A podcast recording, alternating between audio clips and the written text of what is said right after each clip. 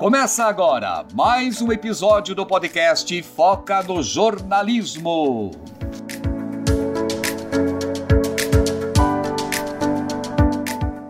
Olá, sejam bem-vindos ao segundo episódio do Foca no Jornalismo. Eu sou o Lucas Basílio.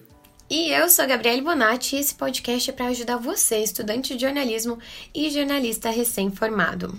A pauta de hoje é como produzir conteúdo para a internet. Como a gente falou no episódio anterior, é muito importante ter projetos além dos trabalhos da universidade. Isso pode ser essencial para o seu currículo e aprendizado.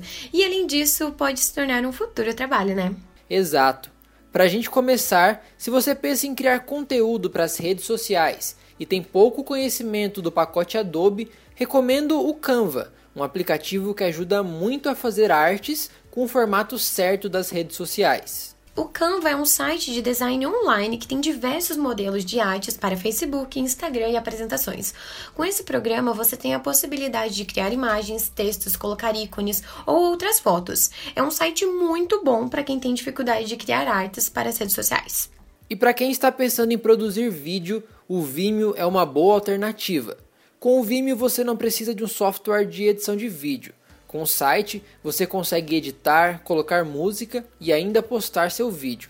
O site tem uma plataforma gratuita, mas para conseguir benefícios, também tem o plano premium.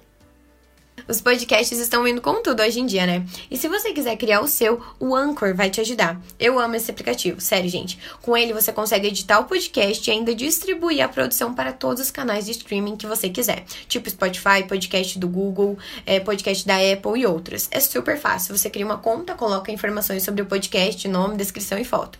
Daí você edita o áudio lá ou coloca já editado. E o programa vai fazer toda a distribuição do seu podcast para várias plataformas. É super legal legal e fácil. Se você pensa em criar um blog ou até fazer o seu portfólio, tem alguns programas que são bem simples de você criar o site.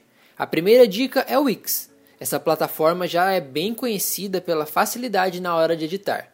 Tem diversas páginas, elementos e ícones para você criar do seu jeito. Além disso, tem a possibilidade da hospedagem gratuita e com domínio próprio pago.